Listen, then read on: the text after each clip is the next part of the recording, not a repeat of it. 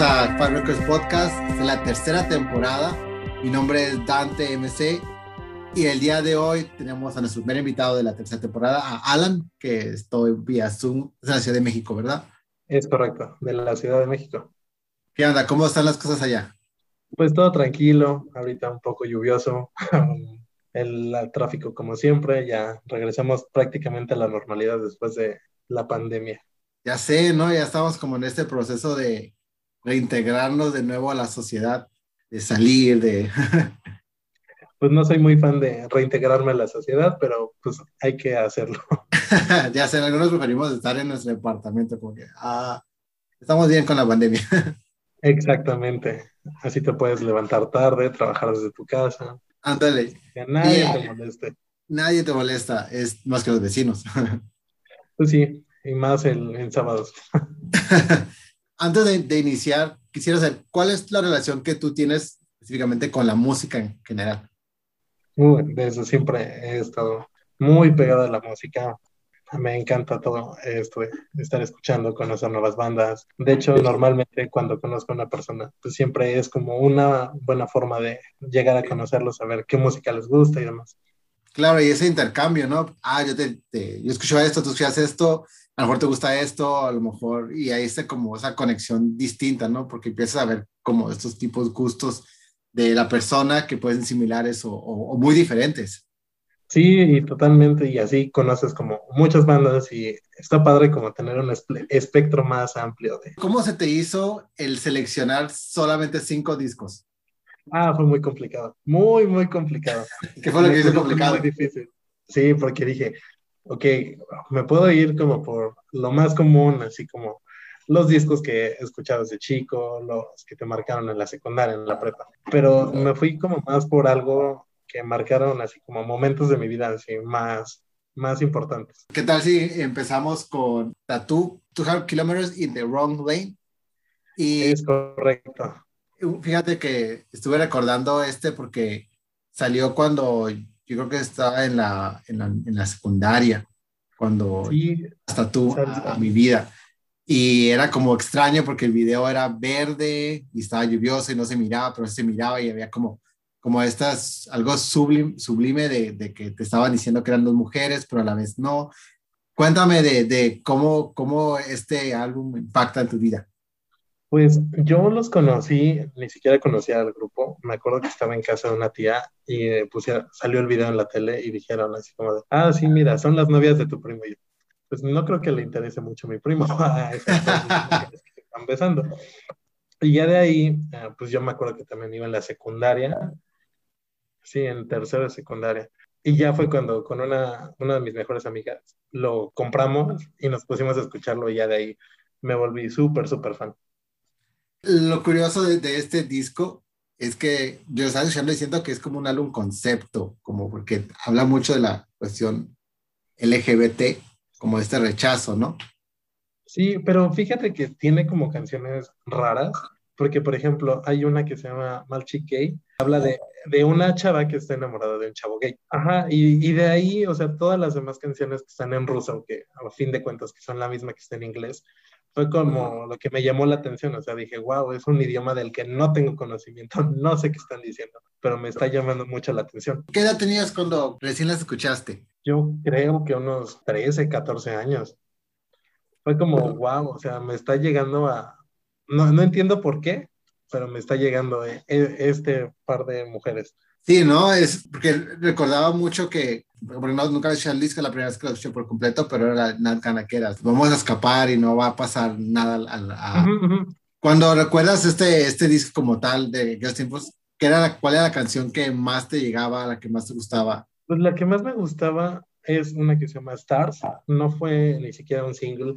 Te digo que fue que las conocí ya cuando compramos el disco, mi amiga y yo, y dije, wow, esta canción, o sea, tiene una parte que es un rap que está completamente en ruso, y pues en esos tiempos todavía no había como mucho internet, y café internet para buscar la letra, y, y ya buscando así como en miles, miles, miles de páginas, porque pues tampoco había tanto acceso a la información como ya ahorita, ya descubrí la letra y dije, wow, o sea, está muy, muy intensa. ¿Y qué es lo que decía la letra cuando la traducías? Pues dice así como de somos estrellas. mira, deja, aquí la tenía justamente por eso, porque es una, eh, es más una canción de que está dejando a alguien y que a fin de cuentas pues van a ser estrellas y nada más se vieron alguna vez y se desaparecen y ya nunca se van a volver a ver en la vida. Oh, estrellas como estrellas en el cielo. Pensé que estrellas. Ajá, ajá, no, no, no, eh, estrellas en el cielo, ajá. Oh, pero esa no está en el disco, ¿verdad? ¿O sí? No, sí, sí, sí está en el disco. Es la número 8. Ah, ok, creo que ya sé cuál es la que sigue. Creo que es la que sigue después de 30 Minutes, ¿no? Algo así. Exactamente. Ah, ¿actualmente sigues lo que, lo, lo que están haciendo Tatú todavía? Pues están separadas desde como 2009, más o menos. Ok. Y de hecho, una este, sacó un álbum en español y canta con Belanova, así ¿En como. serio? Ajá, ¿Cuál es es muy raro. Lena, la pelirroja. La pelirroja? Una vez leí que la que esta, que una de las dos fue, empezó a hacer comentarios anti-gays. Sí, dijo que, que si su hijo era gay lo iba a correr de su casa. ¿En serio? No tiene sentido, pero a la vez, fíjate que es muy curioso que salga este disco en el, en, justamente cuando empieza el mes de Pride, porque, Exacto. porque es esta imagen de todas las corporaciones que solamente se visten con la bandera para intentar vender, ¿no? Como que ya cuando uno está más grande ya no, y ve esas cosas como que sea, pues probablemente solamente querían acaparar el mercado, ¿no? Pues sí, y de hecho las dos están casadas, tienen hijos y, o sea, fue puro marketing. No te digo que vendieron una idea muy Ah, padre. no, sí, buenísima, ¿no? Porque quieras o no, pues las canciones son, son buenísimas, son excelentes, ¿no? Ah, The You Said creo que es una de las más, en su tiempo fue como muy, muy reconocida en México, sobre todo. Y sigue siendo un icono, o sea, ahorita eh, en este mes es como, wow, sigue siendo y seguirá por mucho tiempo. Y seguirá por mucho tiempo. La verdad, sí lo, sí lo estoy totalmente de acuerdo contigo. Eh, ¿Te parece si pasamos con el segundo que Vale, vale. utilizado icono? Porque el, el siguiente artista creo que tuvo una racha donde le decían que era la reina de todo, ¿no? Que es The Queen of Everything, que es Carly Rae Jepsen con Emotion. Háblame Sí, de algo tan perfecto. eh, es que ese disco yo lo conocí así de, ah, mira, es la de Call Me Maybe. Acaba de sacar una nueva canción. Y empecé con I Really Like You. Dije, ah, está, está muy cool. Y de ahí dije, ok, voy a escuchar la primera del disco, ok, está muy buena, vamos con la que sigue, la que sigue, la que sigue, la que sigue. Y de verdad no hay una canción que sea mala de ese disco. Todas son buenísimas y desde el inicio del saxofón de, de Runaway Run Away With Me. te dice toda como... mm, Y tantos memes que hay de esa canción. Ah, ya sé, pero es que es como un disco pop perfecto de los, de los 2010 y algo, 2019, ¿no? Creo. Es de 2015.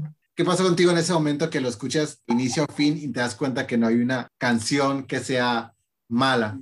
Pues dije, ok, este es de los mejores álbumes que he escuchado en mi vida. Y de verdad, esta mujer no se le está dando el, el exposure que debería de tener. Porque de verdad que solo la, la digan como la de, ah, la de Call Me Maybe. Pues no. Sí, y, y eso es como algo bien frustrante porque Me Baby sí es un éxito así como total y lo puede incluso considerarse como un One Hit Wonder, pero Sí. si ves más allá del talento de, de esa canción, o sea, el- es- ese disco es como, como lo, que, lo que la Taylor Swift quiso hacer con 1989 y no le salió. Exacto. O sea, muchas han intentado, o sea, lo triste es que agarran las ideas de Carly y como son más populares, pues las llevan y las hacen más populares. Pero pues Carly se queda así como de, ah, sí, Ah, pues sí, al final ya no se le, creo que también como por su personalidad le queda al quedarse como, como icono oculto, ¿no? Como, Ajá, es como de, ah, no más, te gusta Carly, a mí también. Y no solo de Call Me Maybe. De, a- al inicio mencionaste que los, los discos que agarraste estaban relacionados con algún momento de, tu vida, ¿no? ¿Qué había, qué estaba pasando en este momento o qué es lo que relacionas? Fue, en ese momento fue, estaba trabajando en una empresa, eh, así medio X, y me llegó la oportunidad de cambiarme a otra. Ajá. y estaba como muy indeciso y dije, pues va, me aviento. Y justamente estaba escuchando esa de Run Away With Me y dije, pues va, me aviento. Y en la otra empresa, pues me fue muchísimo mejor. Tuve la oportunidad de viajar a España. Estuve en Barcelona casi dos semanas. Entonces, Cuando escucho ese disco me acuerdo de que fue cuando, ah, no mames, estaba en Barcelona escuchando esas canciones.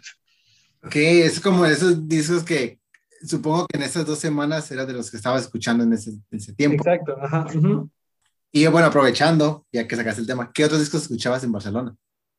¿Qué otros discos escuchaba en Barcelona? Fíjate que otro de las artistas que no metí, pero que de verdad me encantan, es Love of Lesbian. Justo en la semana que estuve allá, estaban en concierto, era el cierre de su gira y es un concierto que hacen únicamente en Barcelona, que es como una obra de teatro. ¡Wow! ¿Cómo se llama? Se llama Espejos y Espejismos. Y, pero cuéntame un poco, o sea. De hecho, hace cuenta que todos son, es un escenario en blanco y va apareciendo cajas de cartón, pero van armando toda una ciudad completa y va de acuerdo a las letras de las canciones. Es un concierto que dura como tres horas y media más o menos. ¡Wow! Ajá, y solamente lo hacen allá en Barcelona. ¿Y cuál es la razón por la que solamente lo hacen allá? No sé por qué.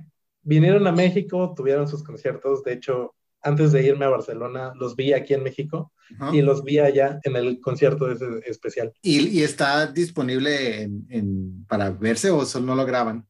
No lo graban, no hay audios así de algún disco que hayan sacado de ese. Hay videos en YouTube de la gente que lo graba, pero uno oficial de ellos no. ¿Y, qué tal está? O sea, ¿cómo, ¿cómo fue esa experiencia? Ah, fue una experiencia muy, muy cool, pero como ellos hablan puro catalán, pues estando en Barcelona, no entendía mucho de lo que decían.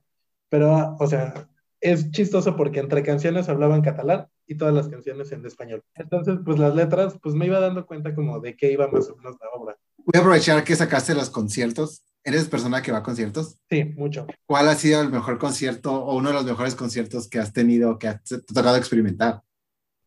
Ah, yo creo que este de Love of Lesbian, a los Corona Capital. ¿A cuál fuiste? Al de los Kings of Leon. Ah, ese no me tocó. Me tocó Grimes en la primera vez, pero tocó Grimes. En ese de los Kings of Leon fui los dos días. Ajá. Y el primero me tocó una lluvia horrible, canceló este MGMT. MGMT fueron los que ya no tocaron por la lluvia, pero ese día yo todavía había Jack, Jack White. Ah, y al día siguiente, y al día siguiente fue cuando se suicidó su baterista. Oh shit, no me sabía esa. Sí, se suicidó en Puebla. Iban a dar concierto y se suicidó el domingo. Wow, o sea que te tocó ver el último show del muchacho este. Ajá. Suena como, fíjate que como que te, ha tocado en conciertos tener momentos acá. Ajá, esto, está interesante. Regresando un poquito a Listo que nos vamos, sí, sí, sí, sí, sí. De Emotion, ¿cuál es la canción que más te, te gusta, que la que más te, cuando la pones, te haces como que lo que más te identifica, no sé? La que más me gusta es la de Let's Get Lost. Aquí eso que es la que tiene esa canción que no tiene las otras. No sé, la letra, el ritmo, eh, empieza como muy pop, así viejito, y la letra está muy padre y me, me, pone contento. Es una canción que cuando estoy estresado digo, ah, voy a escuchar esa y me pone feliz. Sí, ¿verdad? Tiene como ese beat como que te levanta, te hace... Ajá, ajá. yo creo que esa es la función en sí del, de la música pop en general, ¿no? Levantar el espíritu del alma y, y darte esos tres minutos de placer y euforia que a veces necesitamos en el, en el día a día. Sí, que bueno, el de Motion es 54 minutos de, de pura felicidad. Bueno, no todo, ¿eh? porque la canción de, de, de, Your Type, creo que se llama Ah, sí, es triste, pero, pero aún así es una canción que, que no pones en, para, es el suicidio, la depresión. No, o sea, la escuchas y... Eh. Y así va que bueno, cada quien. Yo también, a cada quien le llega una canción diferente. Exacto, sí, sí, a mí me llega y es como la tengo que quitar, porque no, todavía no, no sé. Oye, pasemos al siguiente, que me parece es el de Adore Delano. Adore Delano. Adore Delano. Que es una, es una drag queen. Exacto, es una drag queen. Como así se le habla como directamente del nombre de drag queen, o sea, ese es el, el artista como tal, es Adore Delano. Exacto. Eh, él se llama Dani Noriega. Ok. Pero se presenta como Ador Delano en Show Drags. Pero él no es un drag así como de dar shows, piruetas, malabar. Ah. Él, de hecho, es un cantante que estuvo en American Idol. Yo de, ahí lo conozco yo. Ajá, y de ahí ya se hizo drag, hizo personaje y de ahí canta. Entonces, él, a diferencia de las demás drag queens, él hace su música, él hace shows en vivo y no solamente sí. Exacto. También sé que las drag queens por lo general en su nombre tienen un doble sentido. Exacto. Y mal, él, es latino, entonces. Entonces, amigos, si están entendiendo. Exacto. No, hay mucho que explicar. Delano. Cuéntame de, de, todo esto de, de, las drag queens, de actores Delano, cómo llega este disco a, a ti. Pues eh, yo empecé a ver las temporadas de RuPaul en Netflix cuando empezaron a salir y dije, ah, está interesante. Las empecé a ver con mi hermano y con mi mamá. Entonces de ahí nos empezó a llamar mucho la atención esto del drag. Empecé, seguimos viendo todas las temporadas y a él lo conocí porque salió en la sexta temporada. Y dije, oh, em, es una buena drag, me agrada mucho su estética, es como muy punk, así muy, muy, eh, no me importa, nada más de ser bonita. Y de ahí empecé a ver que sacaba discos. Y escuché su primer disco que se llama Ay, ¿cómo se llama? Till Death Do Us a Till Death Do Us Party. Suena como un, un nombre de un, de un grupo emo. Hay un grupo que se llama Till Death Do Us Party, algo así. Ajá, nada más que al final es Party. Ok. Porque esa era como su, su catchphrase en, en, la serie, era Party para todo al final. Y conocí ese disco y dije, ah, está muy, muy interesante, está raro, es diferente. Es pop, pero no es un pop como Britney o como un pop muy comercial. Y ya después salió el segundo disco, que es el de After Party, salió en 2016, y dije, ok, este disco está muchísimo mejor, las letras están más padres, las canciones están muy cool. Y entonces de ahí fue que me hice fan de ese disco. Sí, lo estaba, yo no sabía qué esperar, la verdad. Digo, yo creo que he visto como dos episodios de RuPaul, y también porque estaba en casa de alguien y alguien los puso me gusta mucho ver los videoclips, pero no me he inventado la serie completa. Seguramente algún día lo voy a hacer. pero no sabía qué esperar porque yo tenía este concepto de que las drag queens solamente hacen show y hacen show como de lip syncing, ¿no? Que me ha tocado ver en los bares gays por lo general. Ninguna canta, ninguna. Solamente hacen, como dicen, ¿no? Piruetas y marometas, ¿no? Y cuando me mandas este, dices como que, órale, esta es una persona que es un artista que canta y que produce su música Cuéntame un poco más este, de, en sí de cuál es la canción, el, qué es lo que te genera este el disco de, de After Party. Es que eh, te puede llevar así como de una canción súper triste como la I See You, a una que es súper sexy como Dynamite, a una que es así como súper feliz que es After Party o Take Me There. Entonces es como un roller coaster de emotion durante todo el disco porque vas así como feliz, triste, te pone de malas, te pone de buenas. De las drag queens en sí, eh, es algo que ahorita no entiendo, no, no sé, es como, como ya van a cancelar seguro, pero es en sí lo que, lo que ah, genera este, ah, este fanatismo que he visto mucho en las redes sociales sobre ellas. Ah, yo no te sabría decir cuál es lo que a mí me llama, pero, o sea, todo el concepto de crear otra personalidad, a partir de ti mismo y que con ella puedas expresar cosas que no puedes hacer siendo tú y una máscara a fin de cuentas, que es el maquillaje, la peluca, todo lo demás pueden hacer. Eso es lo que a mí me gusta de, de las drags. Como esa creación de, person de personaje, ¿no? Pues sí, o sea, es crear algo para superar algo, porque muchos lo hacen por eso, o sea, para superar traumas, para eh, poder expresarse, no sé, ella, él lo hizo para la música, o sea, porque dice que audicionó como hombre y no le fue tan bien, y audicionó de mujer y le fue bien. Y recientemente estaba leyendo un poquito de la historia de, de Delano y leí que se pronuncia, se, pero se identifica como non-binary. O sea, Exacto. Ya menciona esa idea, ¿no? De romper la idea, de redundancia, romper la idea de que el género eso masculino o femenino, que es, solo es un constructo social para encasillarnos. Exacto. Y de mujeres guapísima. También la fui a ver en vivo a un bar de aquí de la Ciudad de México. ¿Y cómo es su show? Eh, eh, fue un show raro porque primero salió Sailor Fag y ya después salió ella cantando y dije, ok, es, es un abismo muy diferente a un artista mexicano a un artista estadounidense. Y ¿A qué te refieres? o sea, Sailor apenas como que iba empezando y pues no tenía tanta producción y pues sí llama a la gente por lo, lo, que canta y demás. En ese entonces podría decir que no me caía bien, pero ahorita ya ya me agradan algunas de sus canciones. Y Ador de la No pues salió y una voz así súper potente y era canto en vivo, traía unos looks muy padres. Y aparte súper accesible, o sea, estaba fumando en la terraza y subió y así como que nos hizo plática y estuvo muy, muy padre. No trae como esta idea de lo que es como más sentirse superior de las demás, ¿no? Que a veces... No, no, no, para nada.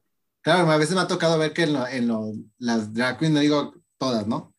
Pero, bueno, más que nada como la comunidad, ¿no? Que hay unas, de repente hay como ese alzamiento, ¿no? De, de ah, no te voy a hablar, o estar aquí, ¿no? No, no, no, y aparte es súper sencilla y buena onda. ¿Y ganó Raúl RuPaul o no ganó? Eh, no, no ganó. Sí, fíjate que lo estaba escuchando el, el, disco y sí sentí como eso que dices, ¿no? Por ejemplo, la canción esta de Foreign Lovers, que está como bien movida, bien, bien dance, bien party, y aparte la de Constellations fue como, como que me bajó así para cerrar el disco, ¿no? Esa y 4AM, que, híjole, cuando estaba escuchando esa de 4AM, que, que, tiene una frase que se me hizo tan, tan fuerte, que dice, My life is a mess, pero I ah, sí. dice, I guess I don't need my family, I guess I don't need my friends. O sea, el güey se nota que estaba pasando por algo ahí, ¿no? Sí, de hecho él así como que siempre sufre de depresiones. Nunca se ha sentido como dentro de la comunidad drag, o sea, dentro de la misma comunidad como que está outsider, porque de hecho estuvo en una competencia que es de RuPaul, que es de All Stars, y él solo se expulsó de la competencia porque decía, no me siento a la altura de todos los demás. ¿Y, y se salió? Y se salió. Wow, nunca había escuchado que, que, alguien se saliera así nomás de, de, de, RuPaul. ¿No tuvo como backlash? Pues tuvo backlash así como de los fans porque fue así de, oye, pues ya te estaba apoyando y demás. Pero pues mucha gente lo entendió como de, pues, si no te sientes bien, pues primero está tu salud mental. Bueno, eso sí es cierto, ¿no? Primero uno que sentirse, porque las madres pueden ser como tan exhaustivas que te consumen, ¿no? Tu mente, tu, tus emociones, tu... Todo pues puede ser tan, tan exhaustivo ¿Te parece si brincamos al cuarto? Que es el Blood in This Moment. Exacto, Moment. Yo no conocía a este artista para nada, no sabía que existía. Y cuando lo escuché dije, ah, ok, un grupo de metal, ¿no? Y lo empecé a investigar y son japonesas, son mujeres, perdón, metaleras que tienen como esta idea de esta onda de la gothic lolita. ¿Cómo, cómo llegaste a Blood? pues Blood in This Moment, eh, en realidad la conocí pero creo que te estás confundiendo porque las Gothic Lolitas son estas chicas japonesas que llaman, que cantan la de chocolate. Ah, no, no, no, no. Me refería como, como la imagen, no tanto a ella. Ah, claro, no, sí, su imagen. Te digo, a ella la conocí cuando entré a la universidad, eh, la, primera, la primera vez. y, y fue con una canción que se llama Beautiful Tragedy. Entonces dije, ok, es como metal, pero es que es lo que sería si Marilyn Manson y Lady Gaga tuvieran una hija. o sea, de verdad. Y, y, de ahí me gustó mucho la voz de esta chava, eh, sus performances en vivo. Y, y, me fui empapando mucho de, de, ese grupo. Y fue como llegué a este disco de Blood, que también es de 2012. Y yo lo conocí tiempo después. Te digo, yo lo conocí tiempo después de cuando salió. ¿Y qué es lo que tiene este Moment a diferencia de, de los otros discos que fue el que más te, te llamó? No sé, toda la estética de ella, eh, las letras de las canciones. Es una, ah, no sé, una mujer dentro del metal y eso la hace como resaltar. No hay muchas mujeres que canten en gutural. Ese sí, eso sí es cierto. Esa, te digo, cuando lo escuché, no me di cuenta que era mujer hasta que, como hasta la segunda, tercera canción. Y investigué y dije, ah, mira, sí es un grupo de, de mujeres cantando, como dicen, gutural como que eso le levantó mi interés un poco más, ¿no? Dices que lo, que lo descubriste un poco más de tiempo después de que salió. ¿Qué edad tenías cuando lo descubriste? Yo tenía como 19. Estaba justamente como en la época de esa de, me gusta todo el rock, de la etapa emo, por así decirlo. Me acuerdo que estaba en la universidad y fue de, estaba escuchando, ¿con quién estaba escuchando? Creo que con una amiga de la universidad que, que hice ahí y me dijo, mira, escucha este grupo. Y dije, ah, no más, o sea, está muy diferente a todo lo que yo escuchaba en ese momento, porque yo era más de música en español y demás. Y ya fue cuando los conocí, dije, ok, es como, como te decía, Marilyn Manson con Lady Gaga. ¿Qué tipo de música estabas escuchando en ese momento que te hizo ver como, ah, muy distinto? Pues te digo que escuchaba más ese tipo de, de música emo, así como My Chemical Romance, Panda, División Minúscula, Paramore. Es como de la época, ¿no? Así cuando uh bien este, como de la, me recuerda la revista de la Alternative Press y me recuerda a los Warp Tour y toda esa época que palaciado y el pleco de lado, las palayeras de, de, manga, de manga larga con rayas negras y moradas. El, el, el MySpace y la... la oh my God. Bueno, ahí, a ver, ¿cómo fue la, cómo es, cómo, cómo viviste la etapa emo, por ejemplo, en la Ciudad de México? Pues es que eh, en realidad yo toda mi infancia y adolescencia la viví en el Estado de México. Ok. Entonces me era complicado estar dentro de la ciudad y eh, estar muy envuelto, porque pues siempre fui muy, muy ñoño. Entonces no salía a antros en la Ciudad de México, era más de bares con mis amigos en el Estado de México. Y, ahí sí hay una diferencia entre la cultura de, en ese, en ese entonces, tanto musical como, no sé, de los emos dentro del Estado como de la ciudad. Claro, porque los de la ciudad se juntaban, ya era como un grupo muy establecido de, de hecho se iban a, a los, a los famosos sillones, y de hecho hay un video muy, muy conocido que es los escatos contra los emos que les fueron a pegar y hasta salió en hechos. No me acordaba de ese video, pero, pero ¿qué eran esos de los sillones? ¿Qué dices?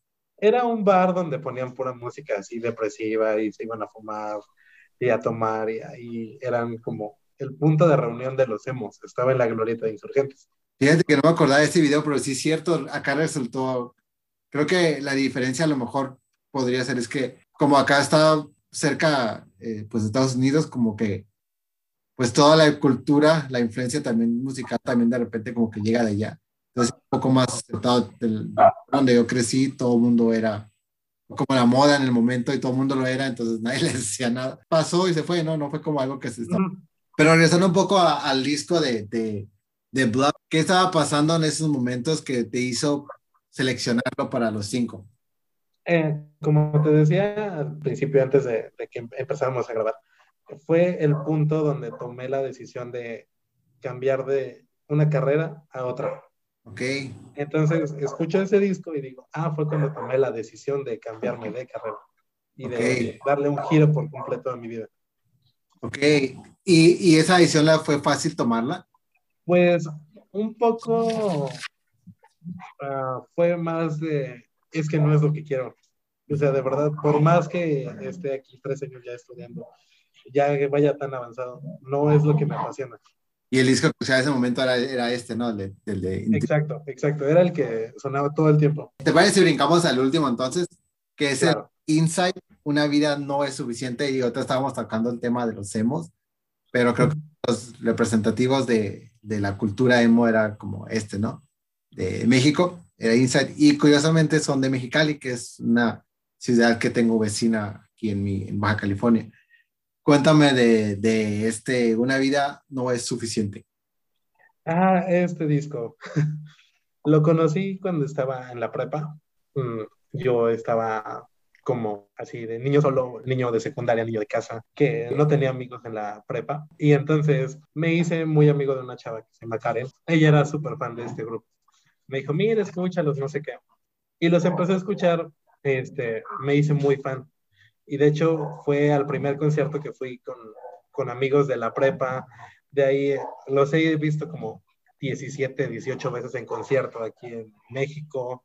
Eh, los vi en Querétaro. Ajá, los vi en Querétaro. Este, compré mercancía así súper exclusiva que sacaron así en, en los conciertos, en la página.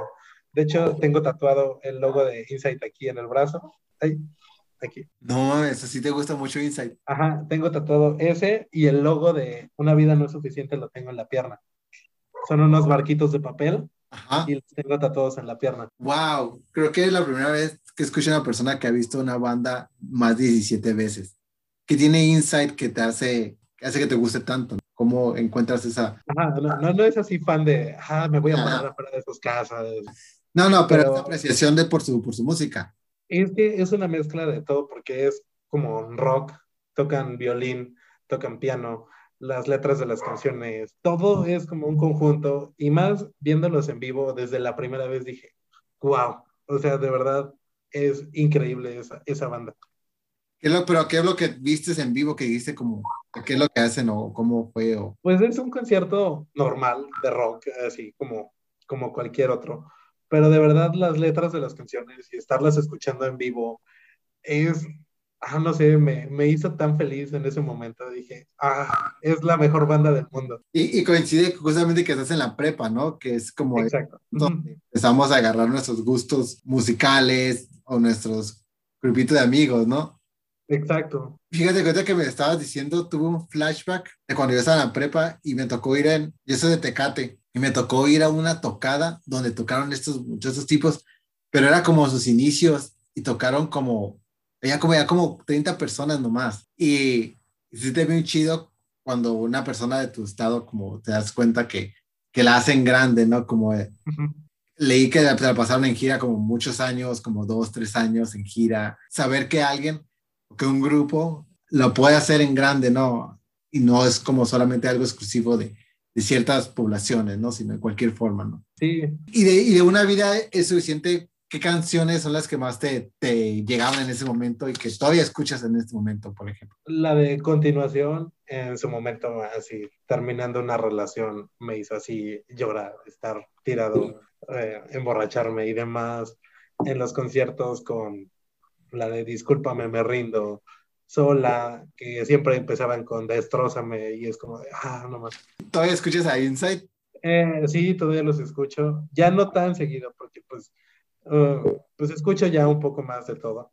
Pero cuando tengo ganas de, ah, hoy tengo ganas, me puedo escuchar los cuatro discos que tienen. Ahorita que mencionabas que ya escuchas otras cosas diferentes, actualmente, ¿qué estás escuchando?